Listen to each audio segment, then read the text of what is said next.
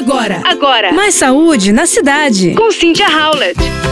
Você é daqueles que gosta de um chocolatinho antes de dormir? Então preste atenção. O chocolate pode sim causar insônia, assim como o café, e dificultar o seu sono. E quanto mais escuro ou com mais açúcar, maior o risco do doce afetar a sua noite de sono. Portanto, aquele pedacinho de chocolate ou chocolate quente pode atrapalhar o seu sono.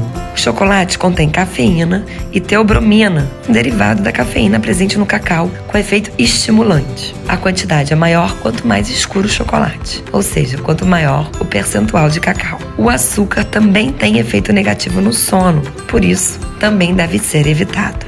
Portanto, fica difícil, porque o pior é o chocolate escuro. E o melhor nesse caso seria o branco. Porém, o branco é o que tem mais açúcar, então também tem o efeito negativo do açúcar e fica difícil avaliar o que é pior para o sono, se é o chocolate branco ou o preto. O ideal é evitar o chocolate nessas horas, principalmente quem tem insônia.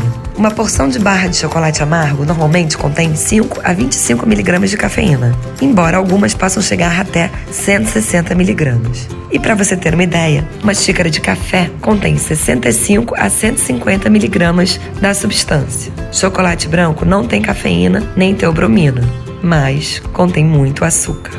O ideal é que se você sentir fome à noite, você não coma nem chocolate nem doces. Alimentos muito ricos em carboidratos simples podem produzir hipoglicemia reativa à meia-noite e acabar nos acordando. Portanto, é melhor evitá-los. Já outros alimentos podem favorecer o seu sono. É o caso das cerejas, um pouco dos alimentos que contêm quantidade de melatonina, amêndoa, nozes, um copo de leite, pois é rico em triptofano, cálcio e magnésio, e aqueles chás como molungu, camomila e passiflora. Deitar mais cedo, colocar um mantra, abaixar as luzes e pegar um bom livro também pode te ajudar a ter uma noite mais tranquila. Você ouviu Mais saúde na cidade. com Cynthia Howlett.